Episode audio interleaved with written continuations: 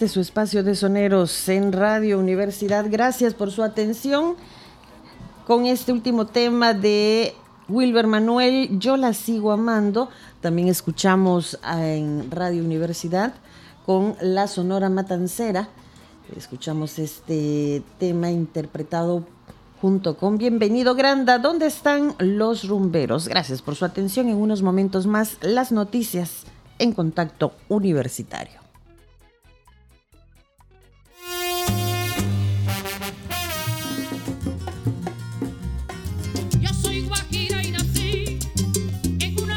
Soneros.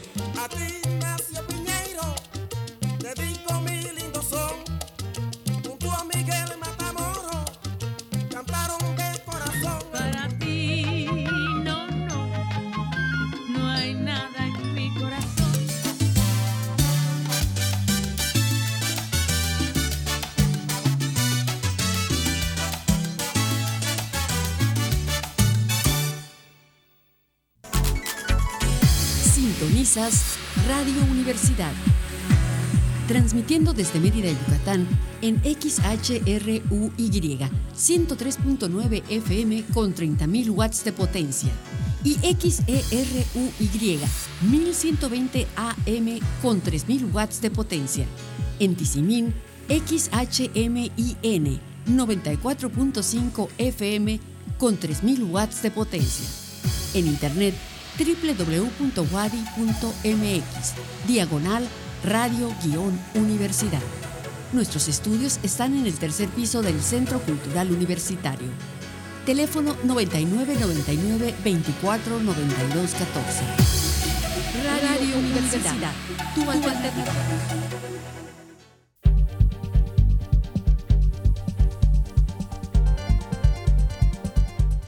Jueves 24 de febrero de 2022, contacto universitario al aire. Lanza Rusia ofensiva militar contra Ucrania. Al menos 40 soldados y 10 civiles murieron en los primeros ataques. El lunes 7 de marzo incrementarán al 100% los aforos en todos los eh, planteles universitarios a nivel licenciatura y posgrado, lo informó la Universidad Autónoma de Yucatán esta mañana. En la víspera del centenario de la universidad platicaremos con el historiador Edgar Santiago Pacheco sobre el contexto político y social que se vivía en 1922. Y con el doctor Rafael Rojas Herrera conoceremos cómo se impulsa la internacionalización de la UADI desde el trabajo de investigación. Con esta y más información comenzamos Contacto Universitario.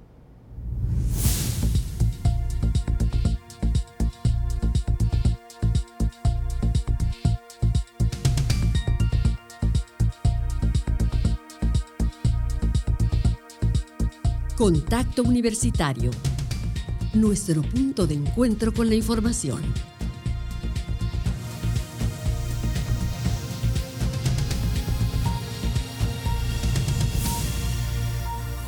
Contacto Universitario. Buenas tardes, muy buenas tardes amigas y amigos de Radio Universidad. Qué gusto saludarles en esta jornada informativa que tiene verdaderamente mucho, mucho que contarnos en este jueves 24 de febrero. Mi nombre es Andrés Tinoco y junto con todo el equipo le eh, doy la bienvenida. En los controles técnicos está Norma Méndez y pues tenemos mucho por compartir, así que vamos de lleno con la información. Ayer por la noche, hora de México, el presidente de Rusia, Vladimir Putin, anunció una operación militar en Ucrania y advirtió a otros países que cualquier intento de interferir resultará en consecuencias que nunca antes se han visto. Aseguró que el ataque era necesario para proteger a civiles en el este de Ucrania y acusó a Estados Unidos y sus aliados de desatender las exigencias de Rusia de evitar que Ucrania se integre a la OTAN y ofrecer garantías con ello a Moscú en materia de seguridad. Un mensaje que fue eh, televisivo y que se transmitió a las primeras horas del eh, jueves allá en horario ruso. El gobierno de Kiev hizo un poco más tarde el primer balance tras la ofensiva masiva ordenada por eh, Putin y señaló que más de 40 soldados ucranianos y una decena de civiles murieron en las primeras horas de la invasión lanzada por Rusia. Fuerzas terrestres de Rusia penetraron el jueves en Ucrania desde varias direcciones. Vehículos militares rusos, entre ellos tanques, cruzaron la frontera en varios puntos del norte del país, así como en la península de Crimea en el sur. El ejército de Ucrania afirmó que derribó cinco aviones y un helicóptero rusos en el este del país. El Kremlin el organismo de gobierno ruso afirmó que la operación militar durará el tiempo que sea necesario en función de sus resultados y pertinencia. El portavoz de la presidencia rusa, Dmitry Peskov, dijo que el objetivo de Moscú es imponer un Estado neutro en Ucrania, así lo llaman, y una desmilitarización y eliminar a los nazis que hay en aquel país. El presidente de Ucrania, Volodymyr Zelensky, comparó la invasión rusa con las acciones de la Alemania nazi. Dijo Rusia atacó de una forma cobarde y suicida como lo hacía la Alemania nazi. Hizo un llamado a ciudadanos rusos a salir a las calles para protestar contra la guerra y dijo también que el mundo debe crear una coalición anti-Putin para obligar a la Rusia a la paz. Eso fue lo que declaró el presidente ucraniano en las primeras horas de este conflicto. El secretario general de la Organización del Tratado del Atlántico Norte, la OTAN u OTAN, aseguró que no tienen tropas en Ucrania y que tampoco planean de momento desplegar tropas de esta organización, que en cierta medida pues tiene que ver directamente con el origen del conflicto por las señales que se habían enviado de que se incorporaría Ucrania a esta organización. El ejército ruso, por su parte, asegura que en los primeros ataques destruyó 74 instalaciones militares en territorio de Ucrania, incluyendo 11 aeródromos, mientras que el Ministerio de Interior la Fiscalía y el Comité de Investigación ruso avisaron a su población que ante cualquier acto de protesta contra la guerra habrá eh, represión y que los participantes perseguidos, los participantes, mejor dicho, serán perseguidos judicialmente. El presidente de Estados Unidos, Joe Biden, aseguró ayer que Rusia es responsable de la muerte y destrucción que traerá este ataque y que Estados Unidos y sus aliados y socios responderán de manera unida y decisiva. Hoy, informó ya que se va a tomar una serie de medidas para limitar la capacidad de Rusia para hacer negocios en eh, divisas como el dólar, el euro, las libras y los yenes. Anunció medidas contra cuatro entidades financieras rusas, a las cuales dijo se congelarán todos sus activos en los Estados Unidos. Y por su parte, el Pentágono, brazo armado del gobierno norteamericano, anunció hoy que enviará unos 7.000 militares a territorio alemán. Señaló que la intención es eh, tranquilizar a sus aliados de la OTAN, disuadir un ataque ruso y estar preparados para apoyar las necesidades de la región. Joe Biden dijo en su mensaje hoy, Putin eligió la guerra y debe soportar las consecuencias. Por su parte, la Organización de las Naciones Unidas anunció que ha desbloqueado un fondo de 20 mil millones eh, de dólares para ayuda humanitaria, 20 millones, perdón, 20 millones de dólares para ayuda humanitaria y que pues hace un llamado para que se puedan establecer los puentes correspondientes para hacer llegar la ayuda a las regiones que ya están siendo afectadas. Esto, digamos, en este recuento de las primeras horas de lo que se ha vivido, ya lo veníamos comentando la semana previa, esta semana las tensiones y las apuestas se iban elevando y llega pues esta decisión del gobierno ruso y están en curso eh, pues ya los ataques eh, militares en territorio de Ucrania. En nuestro país, el presidente López Obrador dijo esta mañana que México no está a favor de ninguna guerra, que van a seguir promoviendo o que su gobierno va a seguir promoviendo que haya diálogo y que no se utilice la fuerza. Por su parte, la embajadora de México en Kiev, la capital de Ucrania, indicó que alrededor de 50 mexicanos han informado que tienen interés en ser evacuados de la capital y de la región de Odessa. Se trabaja ya en la logística para integrar una caravana y trasladarlos por vía terrestre a la frontera con Rumania. Y hoy por la mañana el canciller de México, Marcelo Ebrard, declaró que nuestro país mantiene por ahora las relaciones con la Federación Rusa en aras, dijo, de mantener el diálogo con las diferentes partes que participan en el conflicto. También señaló que aunque hoy no está planteada una respuesta bélica, es difícil que México apoye una solución pues justamente de ese carácter bélico ante el eh, conflicto en Ucrania. Hay que señalar y con eso digamos cerrar por ahora el tema de este conflicto armado que México ocupa un sitio no permanente en el Consejo de Seguridad de las Naciones Unidas y por lo tanto pues tiene digamos un espacio mayor de voz aunque sabemos bien que un conflicto de estas características pues tiene que ver fundamentalmente con las grandes potencias. Dejamos hasta ahí la información en el plano nacional e internacional y nos adentramos a eh, la información universitaria donde también hay cosas muy relevantes que compartirles este jueves. Iniciamos con el comunicado que eh, más temprano, este, este mismo día, emitió la Universidad Autónoma de Yucatán y que leemos a continuación. La comunidad, a la comunidad universitaria y la sociedad en general. La Universidad Autónoma de Yucatán, ante el avance en el proceso de vacunación contra la COVID-19 en los distintos grupos y en atención a las disposiciones de autoridades de salud federales y estatales, informa que a partir del lunes 7 de marzo del presente año, incrementarán los aforos al 100% en todos los planteles universitarios, reitero, a partir del lunes 7 de marzo. Esta medida, continúa el comunicado, aplica para la totalidad de alumnas y alumnos de eh, los 45 programas escolarizados de licenciatura de Mérida y los 4 de Tizimín, así como los 63 programas de posgrado. En el caso de los tres planteles de educación media superior, el incremento al 100% del aforo se realizará al concluir el primer corte de calificaciones del periodo semestral previsto en los primeros días de marzo, de acuerdo con el calendario de cada escuela. En todos los casos, se hará bajo las siguientes consideraciones. Número uno, continuarán las medidas de prevención señaladas en los protocolos sanitarios que desarrollaron las facultades de Enfermería y Medicina, además de que seguirá la atención a los temas de logística establecidos por la Facultad de Ingeniería Química para el ingreso, permanencia y egreso de las personas a las instalaciones de cada dependencia universitaria. Segunda observación que deberá seguirse una vez que se regrese a el aforo al 100% en las facultades de la universidad, según se informó hoy en este comunicado que estamos compartiendo. Punto 2. La programación de actividades académicas en las aulas y demás instalaciones universitarias tales como laboratorios, talleres o clínicas, se harán con aforos del 100% de la capacidad de cada espacio. Y punto 3. Las autoridades universitarias mantendrán un estrecho contacto con los gobiernos estatal y federal, de tal manera que atenderán las recomendaciones de los expertos del Comité de Salud Pública, epidemiólogos y la Secretaría de Salud de Yucatán. La Universidad Autónoma de Yucatán reitera su compromiso con la formación profesional y ciudadana de las más de 28 mil personas que integran nuestra gran comunidad estudiantil universitaria.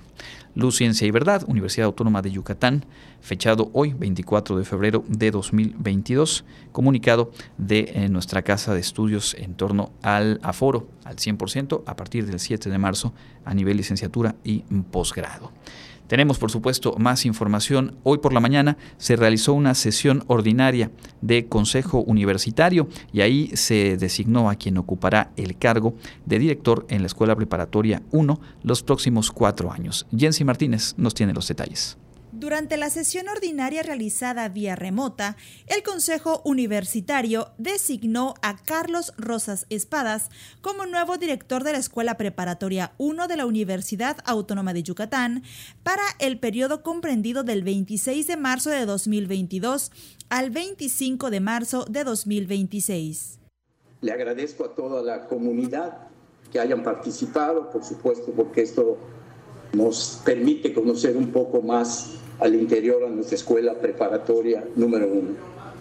Con base en esta información, sustento y propongo para ocupar el cargo de director de la Escuela Preparatoria 1 para el periodo del 26 de marzo del 2022 al 25 de marzo del 2026 al ingeniero Carlos Rosas Espadas, en otro punto del orden del día, se aprobó el informe financiero trimestral octubre-diciembre 2021, presentado por el director general de Finanzas y Administración, Manuel Escofía Aguilar.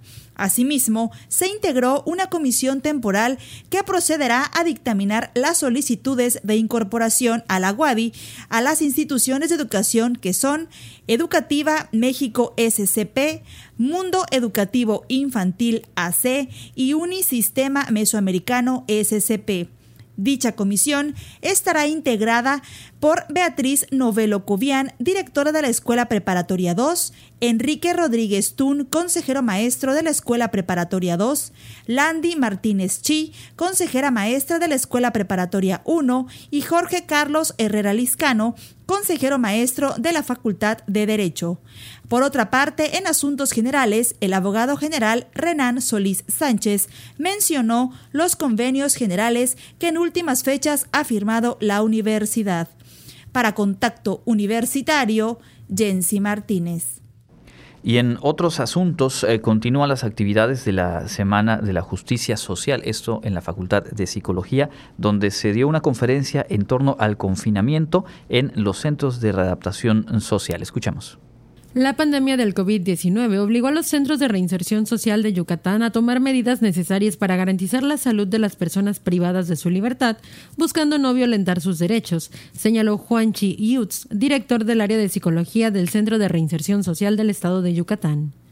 Lo anterior lo expuso durante su conferencia El confinamiento dentro del confinamiento, experiencias del Centro de Reinserción Social del Estado de Yucatán en pandemia, que impartió como parte de las actividades de la Semana de Justicia Social, organizadas por la Facultad de Psicología de la Universidad Autónoma de Yucatán la pandemia vino a cambiarnos toda esta situación. Y aunque la ley prevea que nosotros tenemos que cuidar la dignidad de las personas, tenemos que cuidar la igualdad, cuando vino la pandemia, nosotros tuvimos que tomar medidas para que ciertas situaciones no se salieran de control. El especialista indicó que entre los principales retos que tuvieron fue el cierre de las visitas familiares, pues esto desató cierta incertidumbre tanto en los reclusos como en sus familias, pues no sabían por cuánto tiempo no se iban a ver. A esto se le sumó el temor de contagiarse de COVID y con todo ello debieron extremar el cuidado de la salud mental de los internos hubo constante acompañamiento psicológico porque desgraciadamente pues se incrementaron las cuestiones de, de intervención en crisis, pero el hecho de que la persona privada de su libertad supiera que pudiera ir a psicología en cualquier momento, eso ayudó también a sobrellevar esos retos ante el confinamiento. Entonces, a, pesar de que había el miedo, a pesar de que había las restricciones, pues también el equipo de trabajo y, y las otras áreas, pues estaban ahí para poder generar alguna acción Actualmente dijo poco a poco se han retomado estas consultas con el fin de evitar casos de depresión y suicidios en las personas recluidas, pues aún persisten algunas restricciones con el fin de evitar casos de COVID-19. Para Contacto Universitario, Karen Clemente.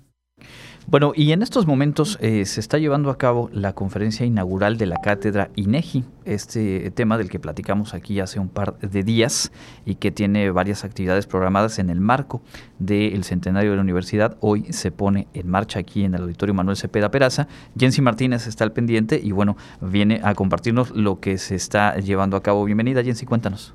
Andrés, buenas tardes y buenas tardes a todos nuestros radioescuchas. Y es así como ahorita se está llevando a cabo esta conferencia magistral, panorama económico y social del estado de Yucatán, que está a cargo de la presidenta del INEGI, Graciela, perdón, Graciela Márquez Colín donde en estos momentos está exponiendo diferentes temáticas, entre ellas ya abordó el ascenso de población del estado de Yucatán y señaló que aquí tenemos un total de 2.320.898 habitantes.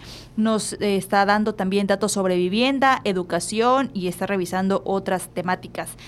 Esta cátedra. Les platico que hace unos días tuvimos una entrevista con el consejero alumno de la Facultad de Economía, donde nos explicó que esta cátedra INEGI es una serie de conferencias gratuitas sobre temas prácticos de estadística y geografía dirigidas a las universidades de México. En esta ocasión es la primera vez que se realiza en Mérida y pues el escenario ideal es la Universidad Autónoma de Yucatán, que en esta ocasión pues es parte de las celebraciones por el centenario de la UADI.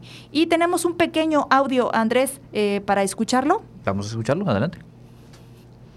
El censo de población, que siempre decimos nada más el censo, pero en realidad es el censo de población y vivienda y eso es muy importante, porque no solamente el INEGI, nuestros encuestadores, eh, los encuestadores que trabajan con César y con Arturo, van y tocan la puerta y cuentan a los habitantes, también cuentan a las viviendas. Entonces, eh, el censo también eh, contamos a las viviendas y nos enteramos que en México hay cerca, un poco más de 35 millones de viviendas.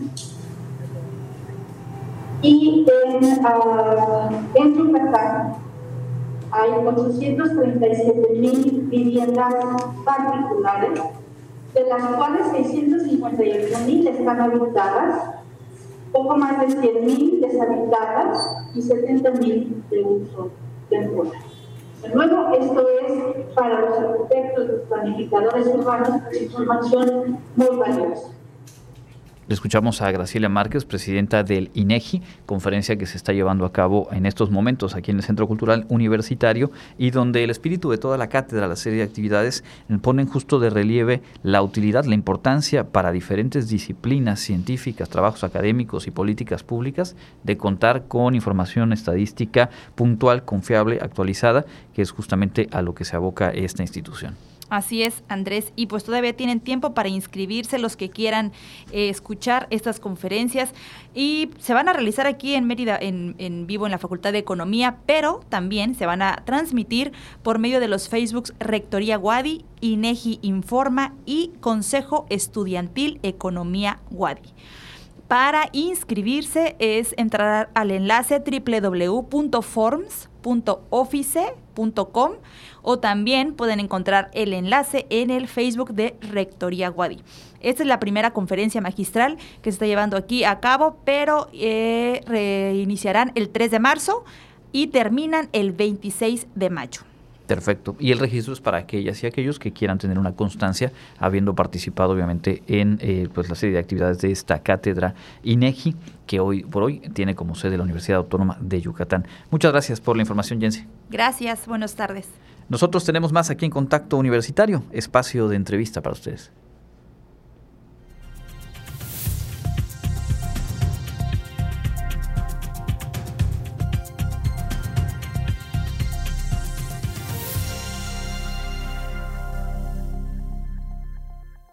Continuamos en contacto universitario. En la víspera de este centenario de nuestra universidad queremos acercarnos a conocer más hoy acerca del contexto y la forma en que se vivió la fundación de la Universidad Nacional del Sureste, cómo se fue poniendo en marcha y para ello nos da mucho gusto poder contar nuevamente con la participación del doctor Edgar Santiago Pacheco, profesor investigador de la Facultad de Ciencias Antropológicas, a quien le damos la bienvenida. Gracias por su tiempo, doctor. Ah, gracias a ustedes por la oportunidad de compartir en este espacio. En términos generales, eh, ¿cómo era el contexto nacional a inicios de la década de, 1920? Mira, era un país inmenso e inmerso en una vorágine de cambios.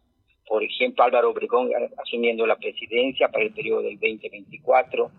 La pacificación del país era una tarea bastante adelantada y la reorganización del ejército tarea avanzada, pero en ningún, de ninguna manera concluida. Incluso se estaba en negociaciones para reconocimiento diplomático de Estados Unidos, el cual no se alcanzó en primera instancia. Recordemos que en esa primera, eh, en esa década también se conmemoró el centenario de la consumación de la independencia, lo que motivó la discusión sobre algunos personajes y sucesos históricos, es decir, se cuestionaba la memoria histórica inmediata. Vasconcelos inicia su campaña alfabetizadora, se crea la Secretaría de Educación Pública, Incluso como detalle, recordemos que en el 21 Ramón López Veral publica La Suave Patria y Manuel Maples Arce el Manifiesto Estridentista. Es decir, con lo que quiero señalar es que en los inicios de esta década se mantenían las luchas políticas y armadas por el poder, acompañadas de una vorágine de nuevas propuestas y acciones para construir una nueva nación. Y recordemos igual, en este año muere Ricardo Flores Madón, es asesinado Francisco Villa en este periodo, se empiezan a pintar los murales de la SEP, por Diego Rivera, etcétera. Hay toda una serie de dinámicas nuevas dentro de un contexto de luchas políticas donde incluso todavía las armas salían a relucir. Cierto, fuertes tensiones que, que se vivían todavía en aquella época eh, en esta imagen, digamos, de, de, país.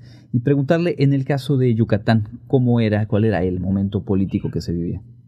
Pues en los principios de esta década, los gobiernos eran de alguna manera relámpagos, era el común, era común asociarlos a las convulsiones revolucionarias. No se daban las condiciones para los proyectos de larga duración la cruenta lucha que se daba, se había dado entre liberales y socialistas marcaba el escenario. Un ejemplo precisamente de esta, de estas luchas es el asesinato de Felipe Carrillo Puerto en su momento. A principios de los 20, el Partido Popular del Sureste logra, digamos, imponerse a sus rivales a raíz de la derrota de Carranza y con el interinato de Manuel Berzunza, pues inicia el proyecto carrillista, siendo que no podemos perder de vista que las fuerzas federales asentadas en el Estado eran de alguna manera el pie de la balanza al apoyar a uno u otro bando. Por otro lado, también los obreros empezaron y jugaban ya un papel importante en la política local, sobre todo el gremio de ferrocarrileros y estibadores portuarios.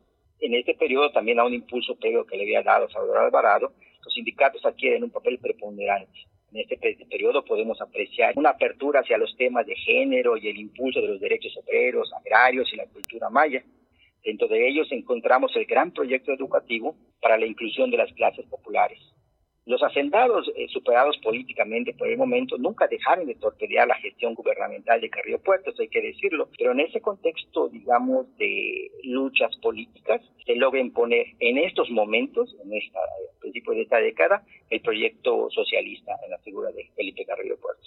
Y precisamente en, la labor educativa, ¿quiénes acompañaban al, gobernador Felipe Carrillo Puerto? ¿Qué personajes habría que ubicar en este recuento? Mira, podemos guiarnos por los miembros que integraron el primer consejo universitario.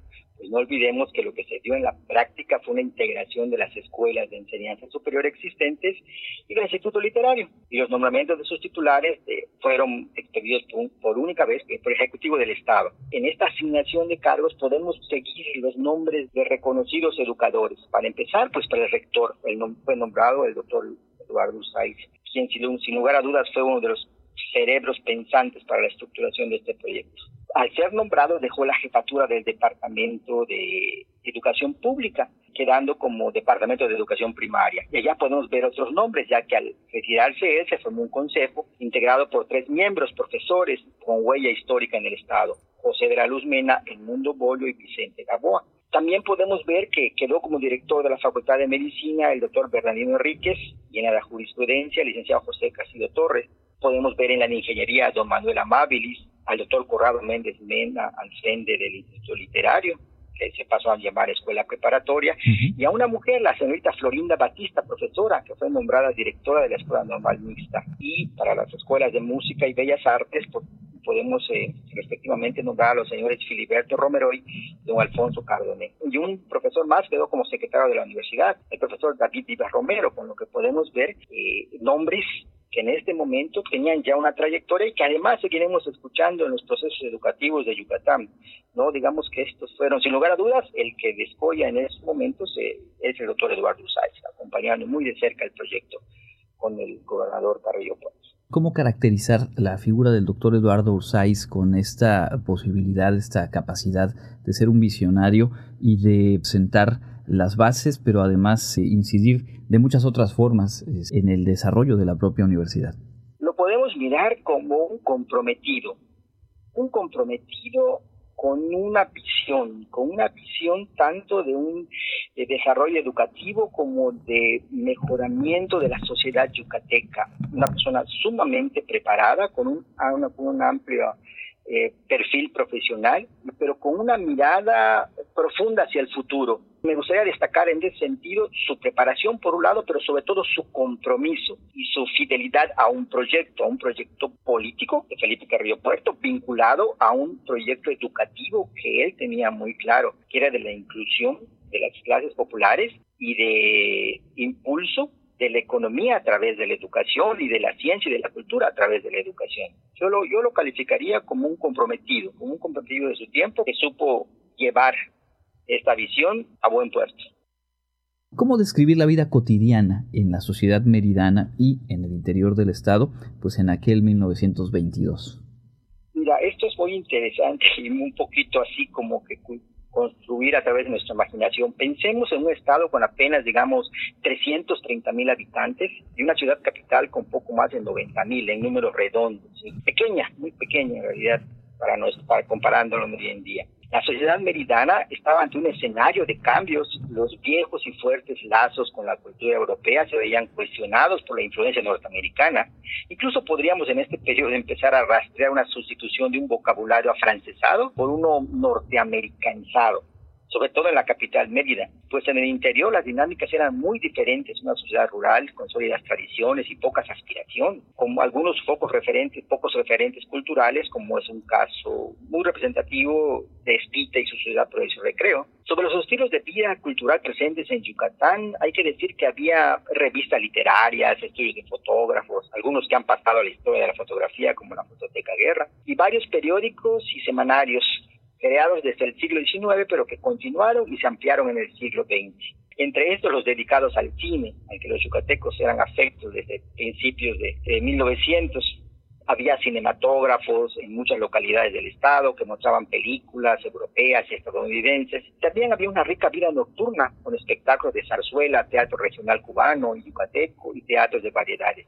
Sin embargo, era una sociedad dividida, donde una parte gozaba de los adelantos modernos y de los privilegios que proporcionaba el capital económico y la vida en la capital, pero que grandes sectores vivían en condiciones económicas críticas y alejados de las oportunidades de mejora.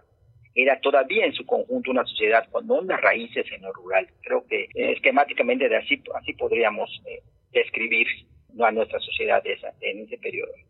En términos eh, educativos, ¿qué posibilidades de acceso tenía la población justo de las clases trabajadoras o la, programación, la, población campesina que a lo mejor se iba trasladando a la, a la ciudad capital? Esto es interesante. En cuanto a la educación primaria, a principios de esta década, los socialistas habían em, emprendido un proyecto de fundar las primeras escuelas en las que lo primordial era adquirir conocimientos por medio del trabajo manual. Eh, todas las escuelas, incluso las particulares, quedaron fuera del control religioso, se proyectó esto, y se convirtieron en mixtas con profesores que promovieron los principios del socialismo.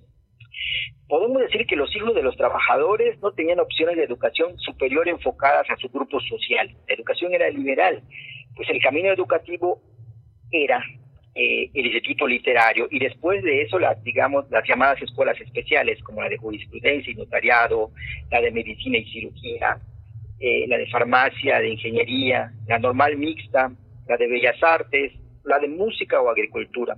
Incluso hay una escuela de comercio y una escuela de artes y oficios y la escuela de artes domésticas, pero ninguna con un enfoque inclusivo de las clases sociales trabajadoras, que era la pretensión de la Universidad del Sureste, integrar lo existente, pero iniciar un proceso de cambio en cuanto a opciones educativas, considerando las necesidades apremiantes de las clases trabajadoras abrir las puertas de la educación media y superior a los jóvenes sin distinciones raciales, ideológicas, económicas o religiosas. Digamos que era la opción que se estaba construyendo para estas clases que irrumpían en nuestra sociedad con fuerza, eh, producto de la, de la Revolución Mexicana. Imagino que ese respaldo desde la federación debe haber tenido que ver con que la universidad eh, mantuviera su curso eh, pese a, digamos, el, momento del asesinato de Felipe Carrillo Puerto, la caída de ese gobierno y un poco también esa, esa lucha política que se, que se dio. ¿Qué incidió, qué hizo posible que la universidad continuara su curso cuando a poco tiempo de su creación se dio, digamos, toda esta eh, ruptura? Yo creo que en esto tiene que ver el proyecto en sí la construcción de esa idea de, universidad. Yo considero que, la, que un principal, que uno de los retos precisamente que enfrentó la naciente universidad fueron las luchas políticas por el proyecto de nación que todavía estaban a la vista y que arrastraban en su dinámica a la joven universidad. Pero dentro de ello, la universidad tuvo la capacidad como institución naciente, incipiente y con grandes dificultades, de proyectar hacia la sociedad una idea de educación que la misma sociedad asumió como necesaria y como indispensable. A partir de eso, pudo ir construyendo con altibajos, toda una, pudo, ir cohesionándose para poder eh, desarrollar esta idea de la universidad. Yo creo que algo que incidió fue la percepción de la universidad por parte de los yucatecos, yucatecos como un logro colectivo, producto de las luchas revolucionarias que hacía justicia a las clases trabajadoras respondiendo a las nuevas exigencias de formación profesional que la sociedad comenzaba a demandar. Creo que allá estuvo el tema, ¿no?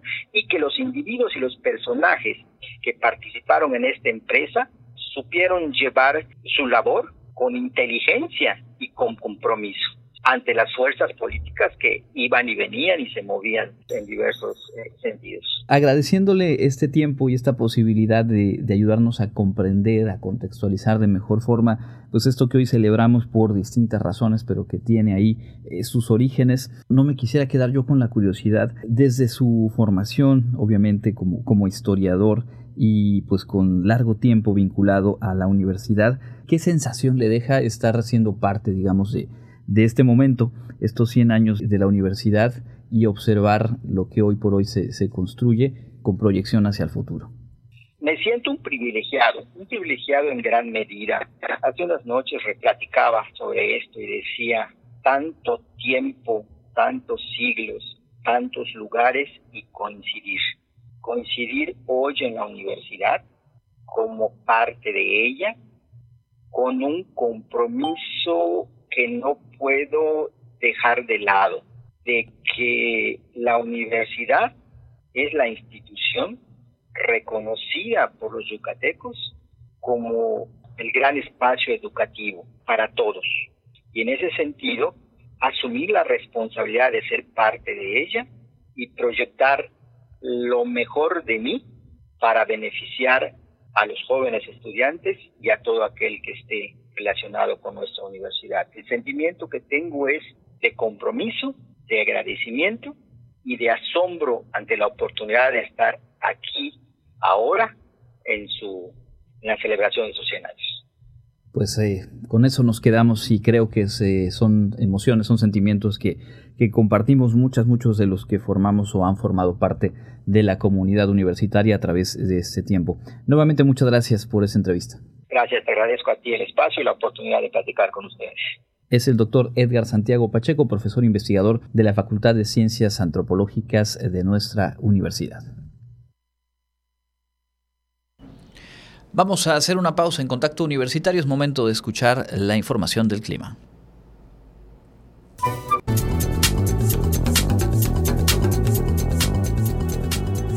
Con información del Comité Institucional para la Atención de los Fenómenos Meteorológicos Extremos de la UADI, para hoy jueves 24 de febrero, tenemos ambiente caluroso con cielo mayormente despejado a medio nublado. La máxima temperatura se espera que llegue a los 36 grados Celsius y la temperatura mínima estará entre los 18 y 24 grados en el amanecer de mañana viernes. En la ciudad de Mérida, centro y oeste, la temperatura máxima estará en 35 grados y la mínima de 20. En la costa se esperan temperaturas máximas de 31 grados y mínimas de 22, con cielo despejado.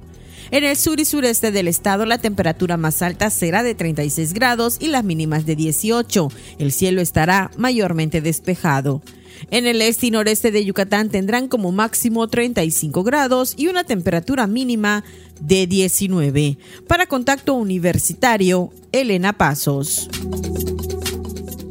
Radio-Universidad y en Facebook Diagonal Radio. Estamos de vuelta en contacto universitario este jueves 24 de febrero de 2022. Mucha información, ya revisábamos al inicio pues todo lo que ha ocurrido en las últimas horas en Ucrania y las reacciones a esta ofensiva militar que ha lanzado ya Rusia. Decíamos que en lo más actual, Joe Biden el día de hoy anunció medidas eh, severas contra sobre todo entidades financieras de origen ruso. Eh, dijo que eh, pues, buscan imposibilitar que Rusia pueda tener acceso a divisas como el dólar, el euro, las libras, los yenes y que congelan los eh, bienes de estas entidades rusas en territorio norteamericano. Entre tanto, Rusia ha reiterado pues que esta ofensiva militar durará lo que tenga que durar de acuerdo con sus objetivos. La ONU habla de liberar 20 eh, millones de dólares para ayuda humanitaria y el resto de las potencias condenan las acciones eh, rusas, aunque la OTAN aclara, o al menos aclaró en un primer momento, que no tiene eh, tropas en territorio de Ucrania y que de momento no estarían pensando en enviar eh, tropas a aquel país, como leíamos entre algunas reflexiones a Temoris Greco, periodista mexicano, decía aquí no hay que perder de vista que es un conflicto entre imperios, que no hay un imperio bueno y otro malo, simplemente son intereses que se contraponen y que el escenario de la batalla y los principales costos y daños ocurren en este caso en un terreno que no es ni de uno ni del otro imperio, sino que es justamente Ucrania, en donde ya se han reportado 40 soldados, al menos 40 soldados muertos y 10 eh, civiles. Seguiremos atentos obviamente a ese tema. Un poco más adelante estaremos eh, platicando con el doctor Rafael Rojas Herrera acerca de cómo se impulsa la internacionalización desde el trabajo de investigación y posgrado en nuestra casa de estudios. Antes de todo ello, le damos bienvenida a Karen Clemente que está aquí con nosotros. Hace cuestión de minutos eh, se realizó un evento con anuncios importantes respecto a la labor de la Universidad Autónoma de Yucatán. Bienvenida Karen, cuéntanos. Hola, muy buenas tardes Andrés, a ti y a todo el auditorio de Radio Universidad. Así es como, como anuncio, como señalas, perdón, esta tarde se llevó a cabo la firma del convenio entre la UCICAM y la empresa Huawei para la realización del curso de habilidades digitales del proceso de admisión en educación básica para el ciclo 2022-2023. En este evento estuvo presente el rector de la universidad, José de Jesús Williams, y ahí, pues bueno, eh, además de anunciar esta nueva herramienta digital para los maestros, para su admisión y los exámenes que realizan para poder obtener una base o un puesto de trabajo, el gobernador Mauricio Vila anunció, entre otras cosas, una inversión conjunta con la UADI, una inversión con la UADI de aproximadamente 4 millones de pesos. Esto con el fin de llevar internet o llevar módulos de educación hasta el último rincón del estado, así lo señaló él. En este caso mencionó que se van a trabajar en aulas virtuales para estudiar el bachillerato en línea en los municipios de San Felipe, Tetis, Songawich y Chumayel, que él dice son los últimos que faltaban en todo el estado para que pues bueno los, los chicos pudieran estudiar nivel medio superior. Vamos a escuchar el comentario del gobernador en este evento, por favor garantizar que en cualquier lugar del Estado puedan acceder también a educación media superior. Por eso hoy les quiero decir que estamos cumpliendo con un compromiso el día de hoy, junto con la UADI, junto con los ayuntamientos de San Felipe, Tetí, Soncawich y Chumayel, vamos a instalar cuatro aulas virtuales para poder estudiar bachillerato a través de la UADI, lo cual para nosotros es muy importante, porque eran los únicos cuatro municipios de los 106 que no podían estudiar bachillerato en su municipio. Entonces, los jóvenes de estos cuatro municipios tenían que viajar a otros municipios, los que tenían la posibilidad económica y los que no, pues ya no llegaban al bachillerato y se dedicaban a otras cosas. Así que pues agradecemos mucho a los alcaldes, agradecemos mucho a la Guadi.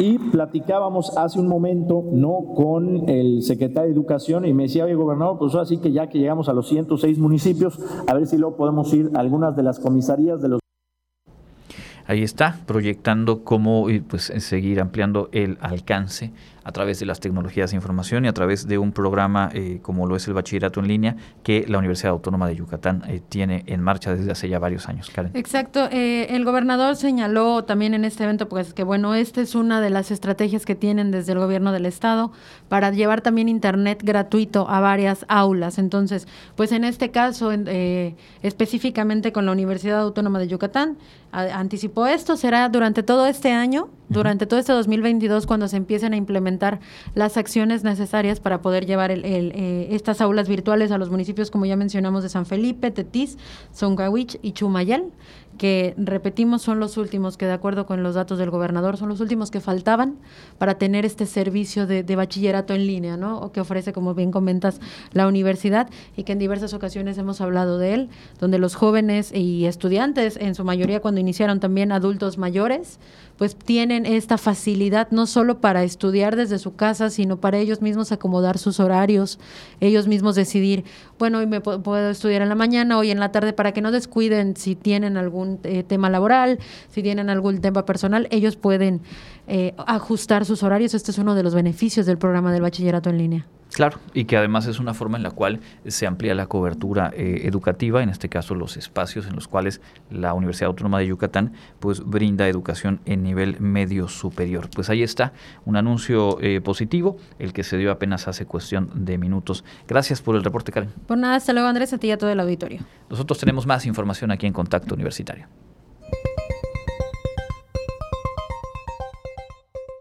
Y en el ámbito local, Diputados locales propusieron ayer una serie de reformas entre las que destaca una ley para dar facilidades a los deportistas para que puedan entrenar y asistir a competencias sin perder sus estudios universitarios.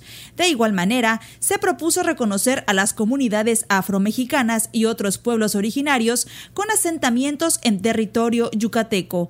También pidieron reformas para crear una comisión permanente sobre turismo, una nueva ley de educación superior, y cambios al reglamento del Congreso del Estado. De los asuntos en cartera de la sesión plenaria de ayer en el Congreso, se dio trámite a oficios enviados por el Ejecutivo Estatal, así como de otros municipios del interior del Estado. También se turnó a comisiones las iniciativas presentadas en la plenaria anterior por el diputado de Morena, la bancada del PRI y legisladoras panistas. El gobernador Mauricio Villadosal firmó un acuerdo con la organización no gubernamental de Nature Conservancy y la Agencia de Estados Unidos para el Desarrollo Internacional, cuyo propósito es establecer acciones para la conservación y protección de la selva maya, el segundo bosque tropical más grande del continente americano.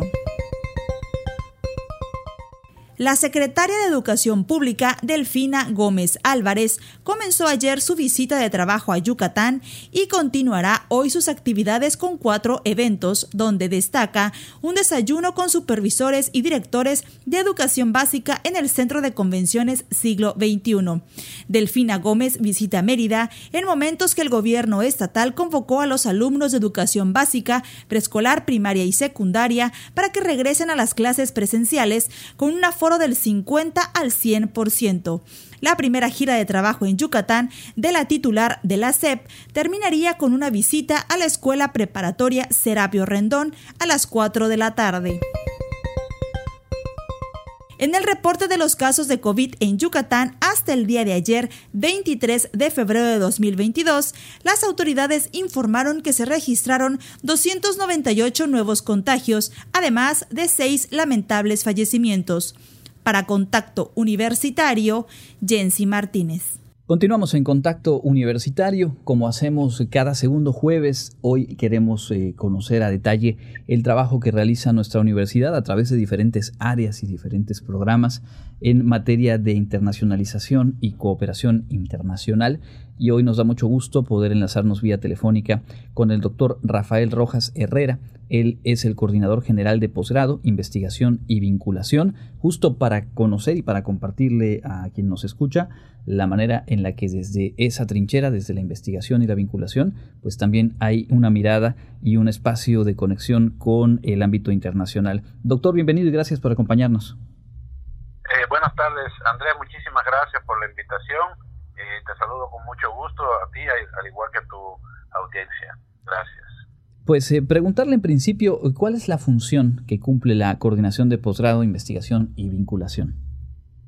Bueno, la Coordinación General de Posgrado, Investigación y Vinculación, eh, nosotros antiguamente pertenecíamos a la Dirección General de Desarrollo Académico y a partir de la gestión del doctor Williams, nuestro actual rector, eh, pues él decide incorporar esta área a la rectoría, entonces ahora somos un área que dependemos directamente de la Rectoría, función fundamental es precisamente la coordinación de las diferentes dependencias académicas de la UADI en la realización de las actividades necesarias para apoyar el avance y consolidación, la supervisión y aseguramiento de la calidad de sus programas educativos de posgrado, la generación y aplicación del conocimiento, los, eh, todo lo relacionado con la vinculación y el emprendimiento. Y eh, recientemente, hace 3, 4 años, el rector también decidió incorporar a esta área la procuración de fondos y la producción y promoción editorial universitaria, de forma tal que la coordinación se encarga de articular todas estas funciones para que las dependencias puedan realizar bien sus actividades y eh, consolidar sus programas de posgrado, su investigación, sus acciones de vinculación y emprendimiento. De Y ahora bien, hemos escuchado aquí en el informativo, eh, constantemente mencionamos diferentes proyectos, charlamos con investigadoras, investigadores y hablamos de los cuerpos académicos. ¿A qué se refiere este concepto? ¿Qué son y cómo se integran? Bueno, los cuerpos académicos eh, es una estructura que creó la, la CEP ya tiene unos cuantos años, creo que fue 1999, 2000, por allá. Eh, y los cuerpos académicos en esencia es un grupo de profesores que tienen intereses en común y que definieron una línea de investigación o de aplicación del conocimiento sobre la que ellos trabajan.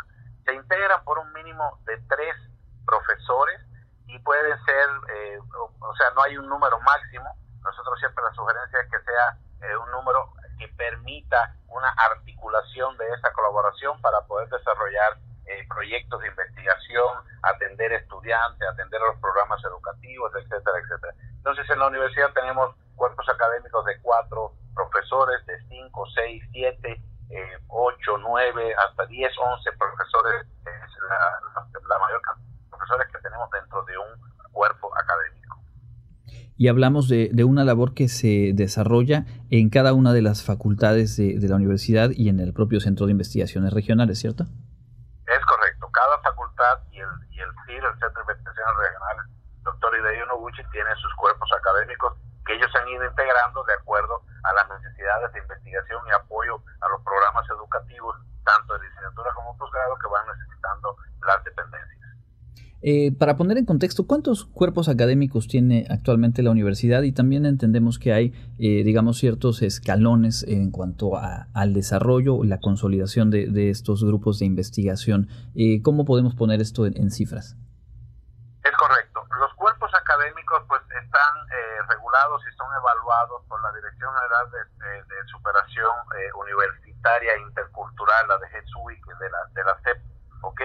y en este sistema de evaluación se establecen tres niveles para los cuerpos académicos, de menor a mayor grado, serían los cuerpos académicos en formación, que son los que están iniciando con eh, todavía algunas eh, áreas de oportunidades, etcétera, etcétera, los cuerpos académicos en consolidación, que son los que ya tienen un poco de camino avanzado, pero aún tienen algunas áreas en las que deben mejorar, y los cuerpos académicos consolidados, que son aquellos integrados por profesores pues ya que tienen una producción académica amplia, eh, de, de, alto impacto, que dirigen eh, estudiantes, etcétera, etcétera, realizan eh, muchas funciones, ¿no? En la universidad, en la actualidad, tenemos 79 de estos cuerpos académicos registrados en la SED, ¿ok? De los cuales son 34 cuerpos académicos consolidados, 39 en consolidación y 6 en formación. De forma tal que la Universidad Autónoma de Yucatán, el 92% de los cuerpos académicos están en consolidación y consolidados, ¿ok? Que es el indicador que se maneja a nivel de la SED, ¿ok? Solamente tenemos un 8% de cuerpos académicos que están en formación. Mm, comprendo. ¿Y cuáles son las áreas, pensando en, en, nuestra audiencia que se integra tanto por eh, gente que está vinculada con la universidad como público, digamos, en general? Eh, ¿Cómo contarles en qué áreas o en qué disciplinas la UADI es eh, referente en, en, materia de investigación?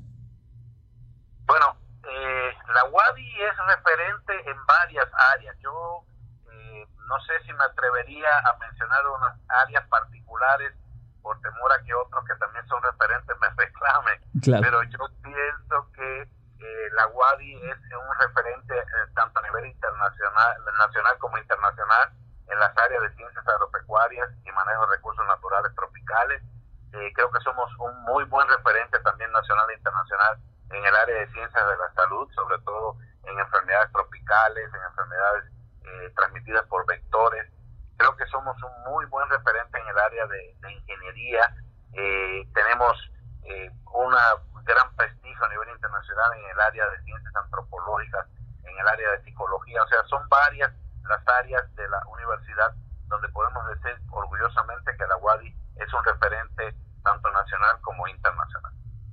Estamos platicando con el doctor Rafael Rojas Herrera, coordinador general de posgrado, investigación y vinculación de nuestra universidad, eh, justo conociendo eh, cómo se trabaja, cómo se articula la labor de investigación en la universidad y el acento de esta charla, pues es precisamente con todo eso que se genera con este trabajo cotidiano, eh, cómo se posiciona la universidad y cómo se conecta en el plano internacional. ¿Qué papel juega esta internacionalización en, el trabajo de investigación de la UADI, doctor? Bueno, la, la internacionalización se puede ver como, como un conjunto de estrategias que nos permiten enfrentar eh, los desafíos de la sociedad moderna, sobre todo la globalización perdón, y la sociedad del conocimiento. Y esto se hace eh, eh, a través de la incorporación de la dimensión y la perspectiva de otras naciones en las funciones universitarias, sobre todo en la, en la docencia, en la investigación, en la gestión universitaria, para fortalecer la calidad de nuestros programas educativos y nuestra competencia internacional. Y te lo dijera así, muy sencillito, la internacionalización se refiere a este conjunto de estrategias y acciones encaminadas a que la universidad sea visible en el ámbito internacional. A eso se refiere la internacionalización. Y su papel es precisamente fortalecer nuestros procesos internos incorporando esta perspectiva de otras instituciones de educación superior en el ámbito mundial. Justo hablando de, esa eh, interacción con otras instituciones en otras partes del mundo, eh, ¿cuáles serían algunas de las instituciones, de las universidades, de los centros de investigación con las cuales se ha eh, construido una dinámica justo de, intercambio de, y de interacción?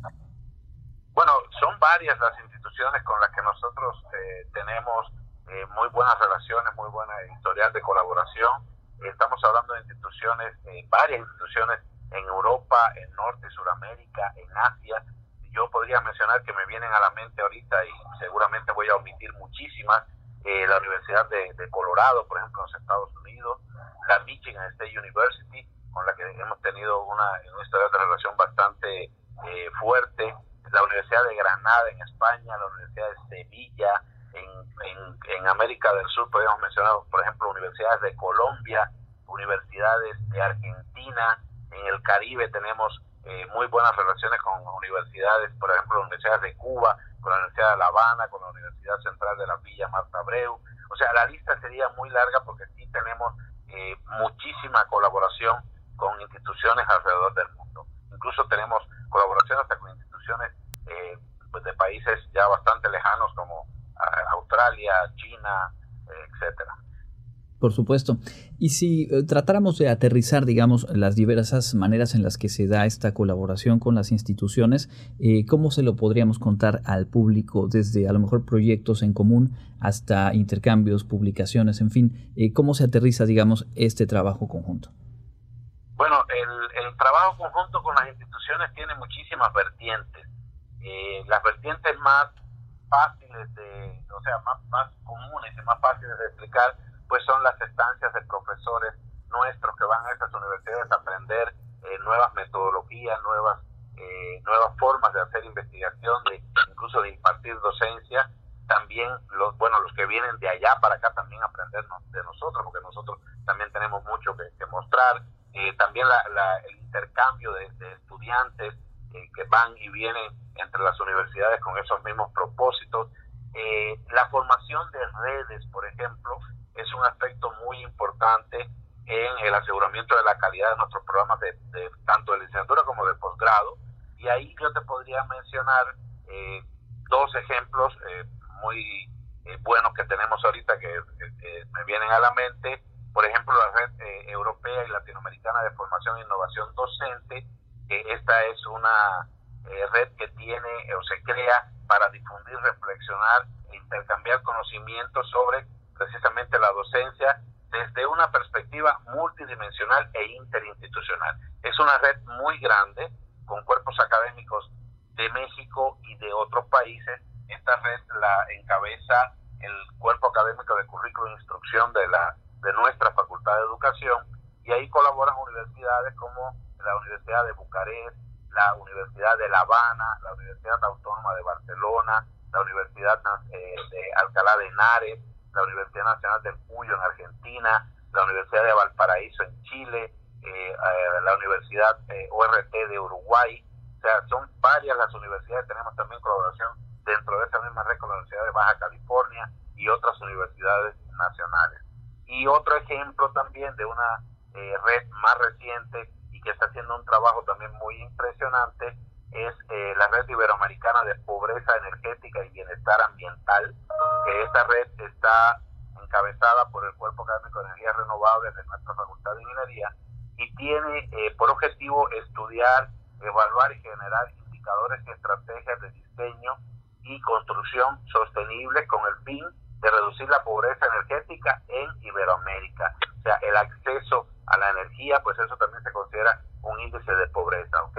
Y a través de esta red pues se pretende mejorar el bienestar ambiental y promover el uso de energía limpia y segura en un escenario, bueno, ya post pandemia, te digo que esto es bastante reciente, así como incrementar la transferencia de conocimiento y tecnología.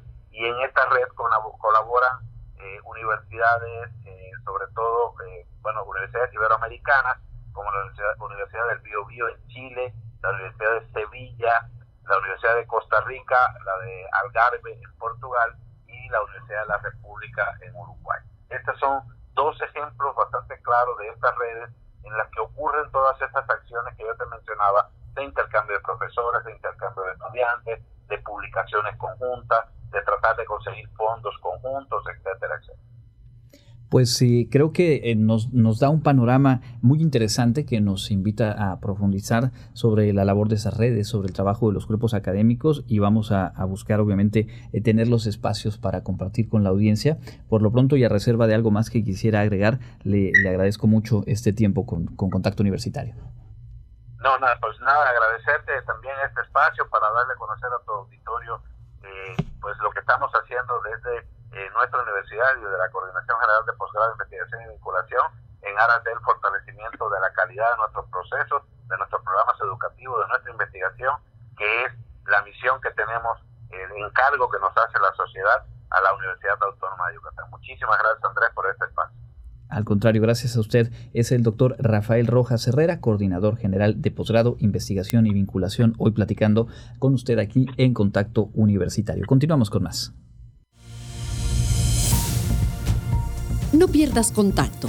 Te esperamos de lunes a viernes a las 8 y 14 horas, sábados a las 8.30.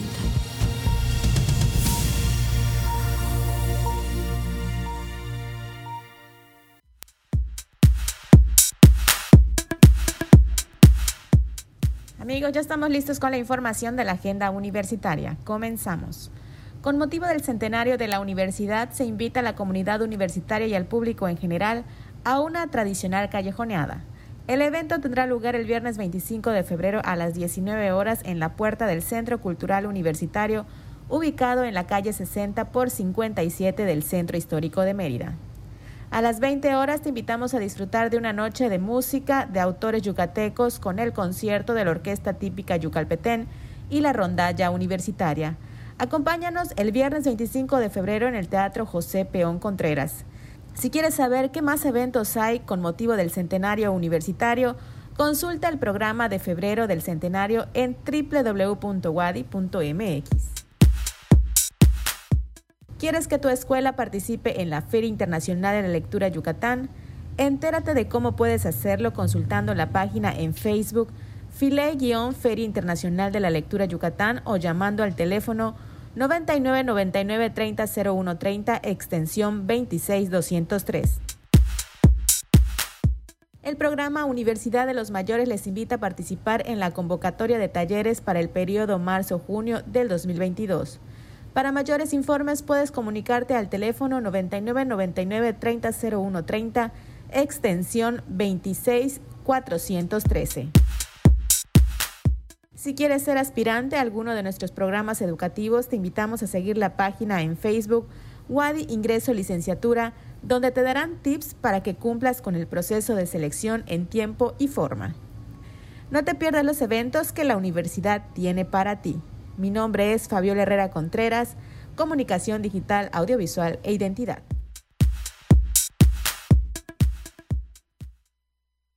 Llegamos al final de la emisión de hoy agradeciendo por supuesto la oportunidad de acompañarle, la invitación a buscarnos en las plataformas de podcast.